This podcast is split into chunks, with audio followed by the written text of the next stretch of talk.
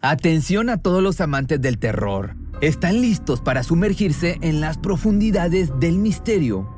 Pues les presento Archivos Perdidos, el podcast que explora las historias más escalofriantes de México. Archivos Perdidos no es solo otro podcast de horror, es una experiencia única que te lleva de la mano a través de historias como si estuvieras ahí mismo, viviendo los eventos junto con los protagonistas. La producción del podcast es impecable, con una narración cautivadora, efectos de sonido envolventes y una música que te sumerge en cada narración. Y si has vivido algo inexplicable, envía tu historia al correo archivosperdidos.genuinamedia.com y únete en este viaje a lo desconocido. Y no olvides también seguirlos en Spotify y Apple Podcast para no perderte ningún episodio. En resumen, si eres un amante de los misterios y las historias intrigantes, Archivos Perdidos es una adición, un complemento obligatorio a tu lista de reproducción.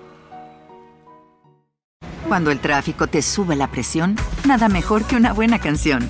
Cuando las noticias ocupen tu atención, enfócate en lo que te alegra el corazón.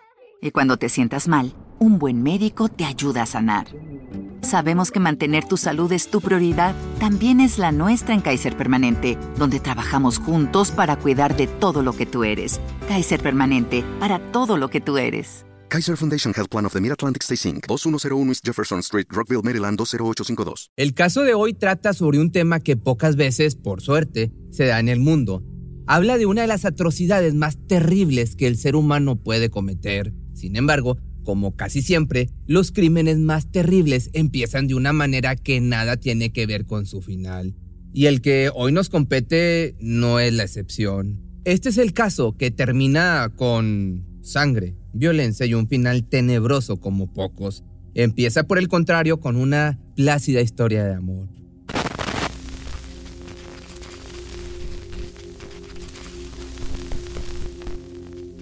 Nadia y Aldo se conocieron en Tucumán, esto es en Argentina, cuando ella tenía 17 años Tuvieron una relación corta y se separaron rápidamente, pero cuatro años después se reencontraron. Ahí comenzaron a vivir otra vez una historia de amor que se hizo más fuerte, próspero y ya no volvieron a separarse. Se casaron y la familia parecía florecer. Aldo era ingeniero agrónomo y ella empezó a estudiar una carrera relacionada con la salud. Sin embargo, tuvo que abandonar los estudios, muy a su pesar porque quedó embarazada. Nadia se dedicó a su primer hijo, al que llamó Marcelino, que nació en el año 2013. Dos años más tarde nació Pía. Ellos siempre habían soñado con tener una parejita.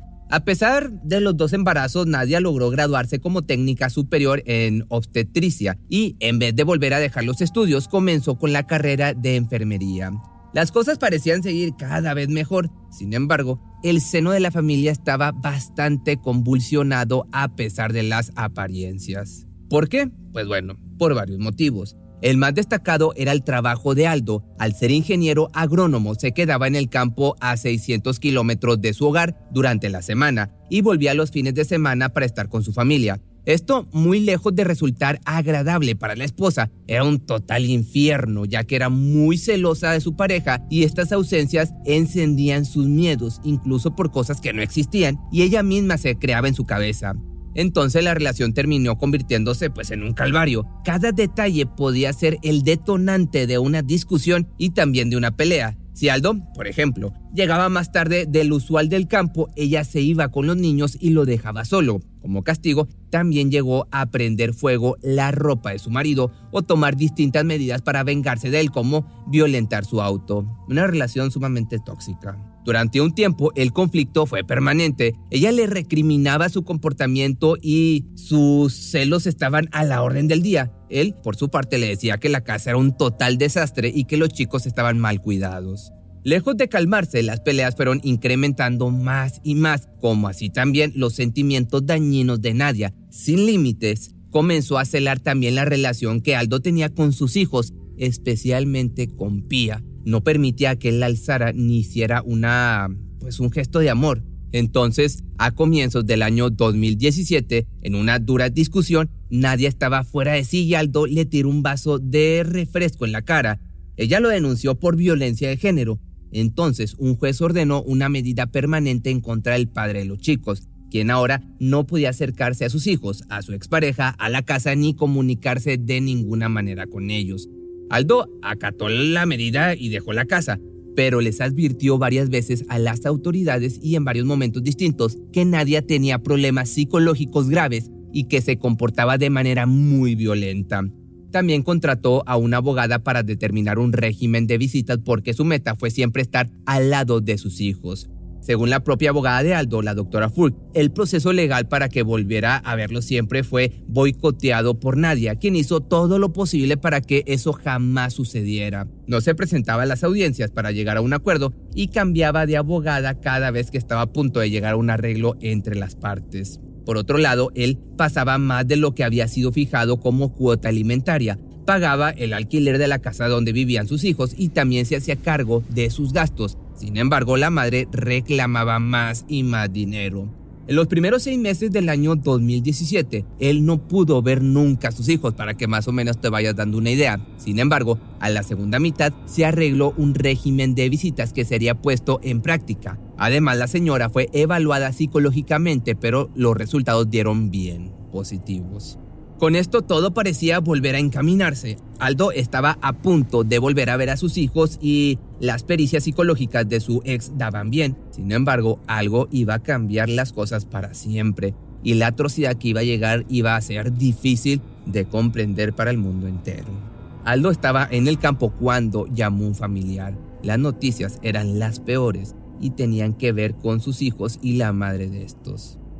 Milagros, la prima de Nadia, llegó un miércoles a la mañana a la casa porque tenía que buscar los hermanitos y llevarlos al colegio. Apenas llegó, le extrañó que los nenes no estuvieran listos, esperándola en la puerta como siempre sucedía.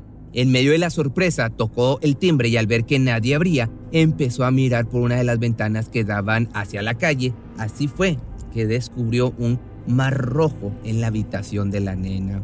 Desesperada, empezó a golpear y a patear la puerta, hasta que por último alguien le abrió y era Nadia.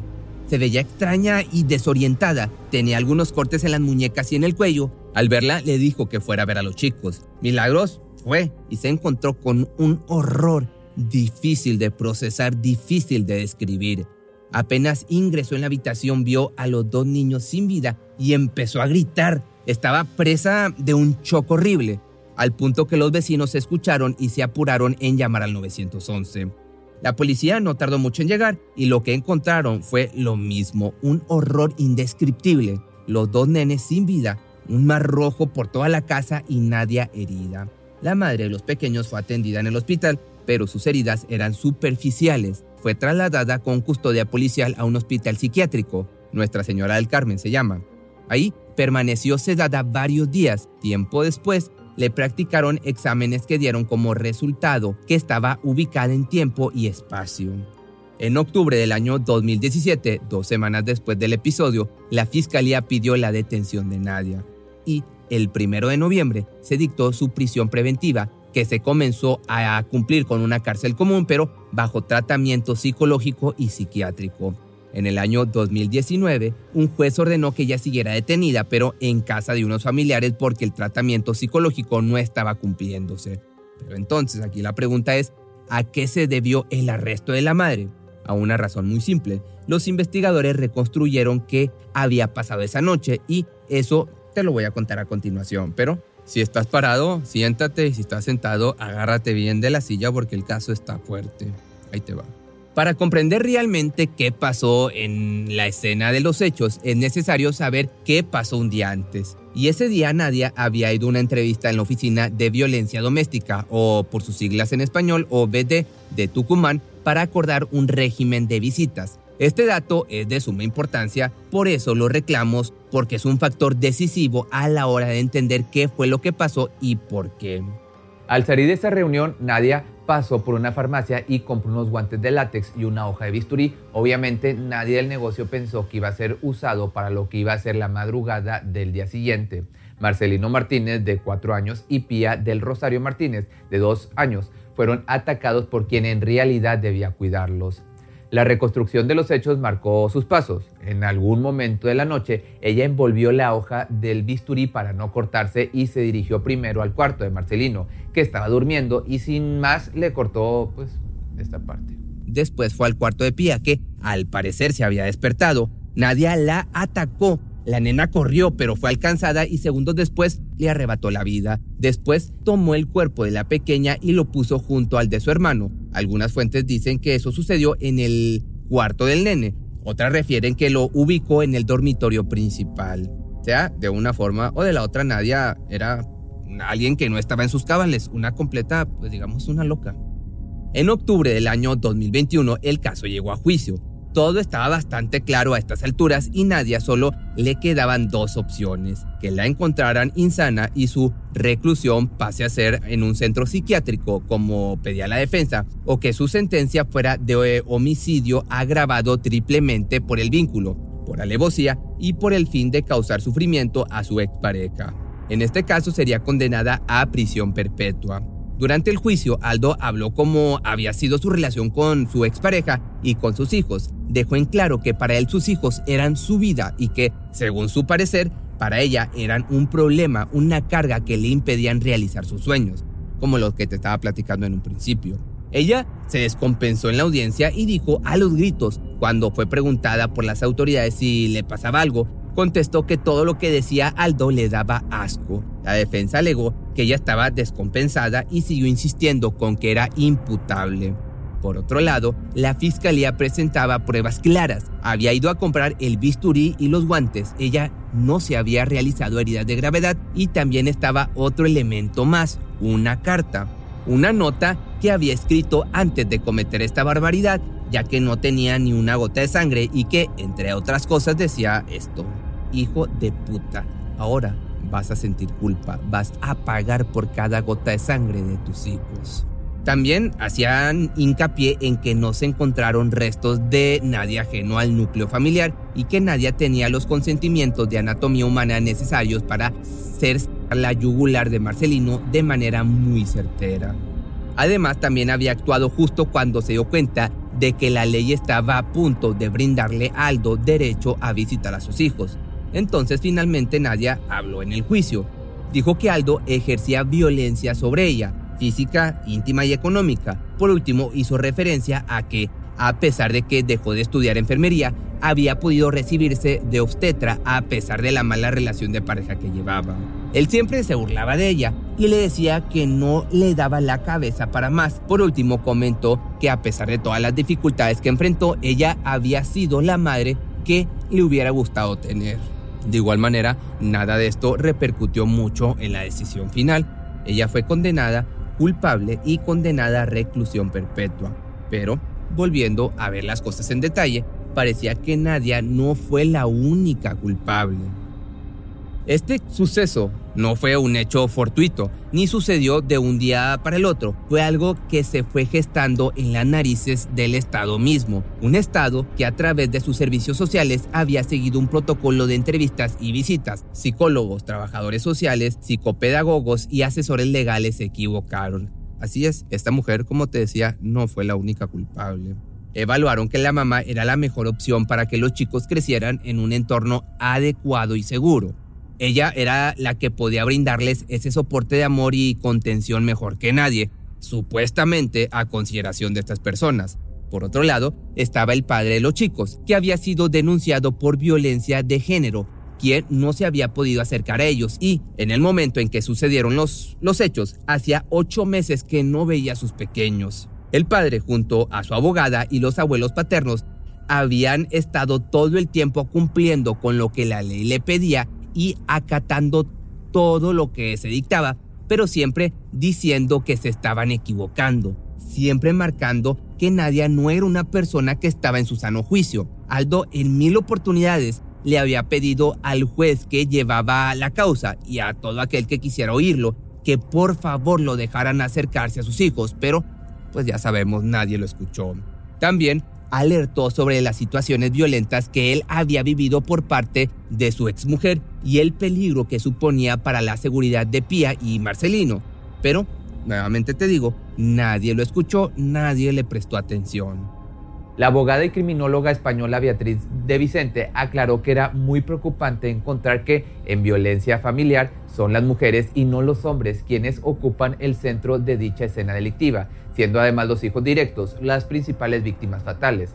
Por ejemplo, en Argentina, esta tesis encuentra sustento en la evidencia de casos de filicidios cada vez más espeluznantes que por cierto, déjame te explico qué es esto del filicidio. Esta, en la manera simple de explicártelo, sería el homicidio o intento de homicidio de un padre o una madre contra un hijo. Entonces, el de Nadia es un caso clarísimo, como así también el de Lucio Dupoy, que generó un antes y un después, una toma de conciencia absoluta respecto de las consecuencias que puede tener no escuchar un padre. En el caso de Lucio, ocurrió algo similar, la madre y la pareja de la madre maltrataban a Lucio y lo separaban de su padre. Así, de un lado quedaron la madre y su pareja que hacían de la vida del pobre pequeño un total infierno. La autopsia encontró heridas de larga data. El menor era golpeado, quemado con cigarrillos y hasta abusado íntimamente. Los abuelos paternos junto al padre hacían todo lo que estaba a su alcance para obtener la custodia de Lucio o estar más presentes en su crianza, pero nadie los escuchó hasta que fue demasiado tarde. Una brutal golpiza fue la última y el pobre Lucio ya no resistió más. La madre y la pareja fueron condenadas a reclusión perpetua. Sin embargo, la vida a Lucio no se le regresó y no solo a Lucio, ya que la familia paterna ha quedado totalmente destrozada, pues digamos, muerta en vida. Pero ¿cuál es el conector entre ambos casos? Primero, que pasó en el mismo país y luego que el Estado no pudo llegar a tiempo para salvarle la vida al pequeño, porque nunca nadie escuchó lo que parecía ser gritado a vivas voces. Lucio había ingresado al hospital por lesiones en varias oportunidades, tantas que era alarmante. Los vecinos y los amigos tampoco dijeron nada y ese silencio se convirtió en tragedia.